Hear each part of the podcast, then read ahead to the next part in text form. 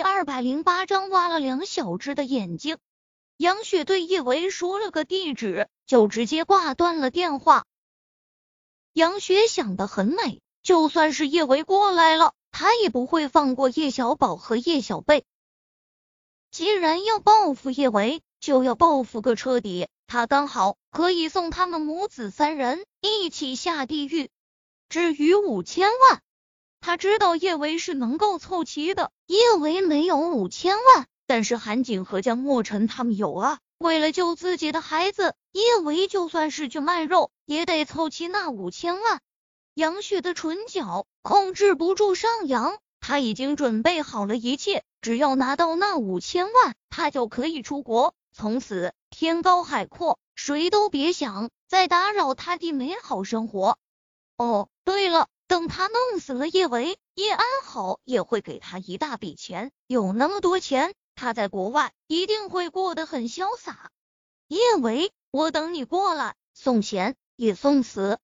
杨雪手机屏幕变黑之后，他能够清晰的从手机屏幕之中看到自己那扭曲变形的脸。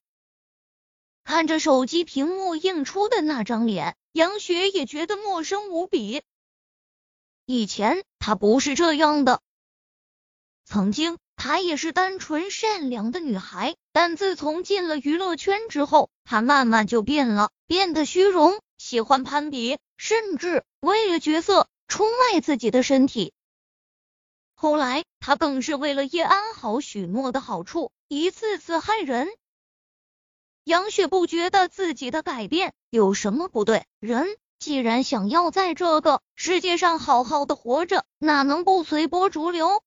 娱乐圈的大环境就是这样。他既然选择了这条路，就注定要舍弃曾经纯真的模样。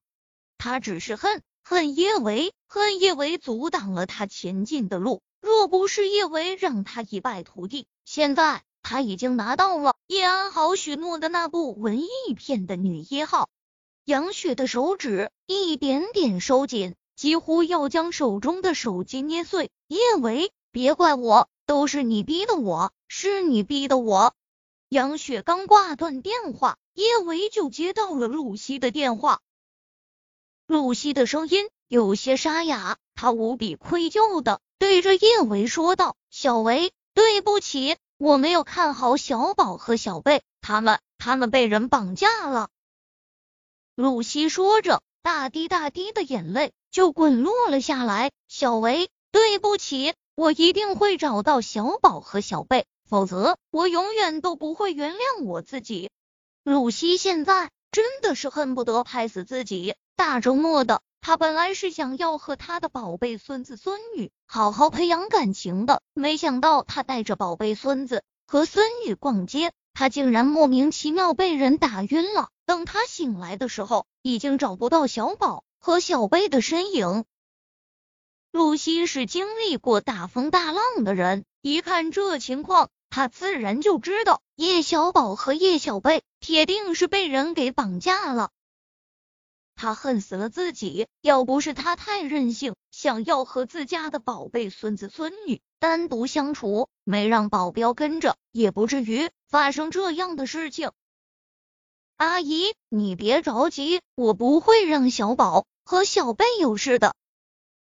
叶维看着手机，轻声说道：“叶维不是不明是非之人，他知道今天的事情不能怪露西。”杨雪是铁了心的想要抓梁小芝，就算是今天他们防住了，后天、大后天、大大后天也不可能都防的滴水不漏。小维，对不起。叶维不责备他，露西更加自责，他也不知道该跟叶维说些什么，表达自己的歉意和难受才好，只能一遍遍的说对不起。叶维安慰了露西几句，就挂断了电话。他现在只想赶快凑齐五千万，好把梁小只给救出来。五千万对于他来说真的是天文数字了。他借了这些钱，可能一辈子都还不齐，但只要能救回两小只，他也管不了那么多了。陆廷琛一直坐在叶维的身旁，发生了什么？他一清二楚。他知道现在不能跟杨雪这个疯子硬碰硬，为了两小只，他们必须先做一些妥协。他不希望叶小宝和叶小贝有事，但是他也绝对不能让叶维有什么闪失。小舅舅，我又得找你借钱了。叶维低声对着陆廷琛说道。他其实真挺不好意思开口的，他之前欠的陆廷琛的那一百万还没有还完，现在一开口就是这么多钱，他还真是把陆廷琛当成是冤大头了。而且这笔钱他很有可能以后都没有机会还了。叶维，钱的事你不用担心，我已经让汪铎准备好了。陆廷琛用力攥住叶维的小手。眸中是令人无法抗拒的笃定。叶维，我陪你一起过去。叶维不想放开陆廷琛的手，好像只要紧紧的攥着他的手，他就什么都不怕了。但是他心里清楚，不管他多依赖陆廷琛，今天他都不能让陆廷琛陪他一起过去。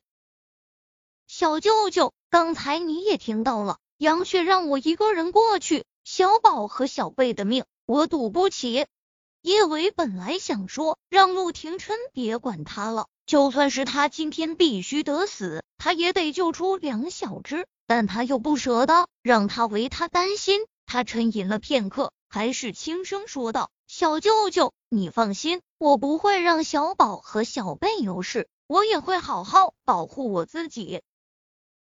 小舅舅，我好不容易才找到你这么好的一个男朋友。”我是不会舍得做短命鬼，把你让给别的女人的。陆廷琛那么精明的人，自然知道叶维这话只是不想让他担心。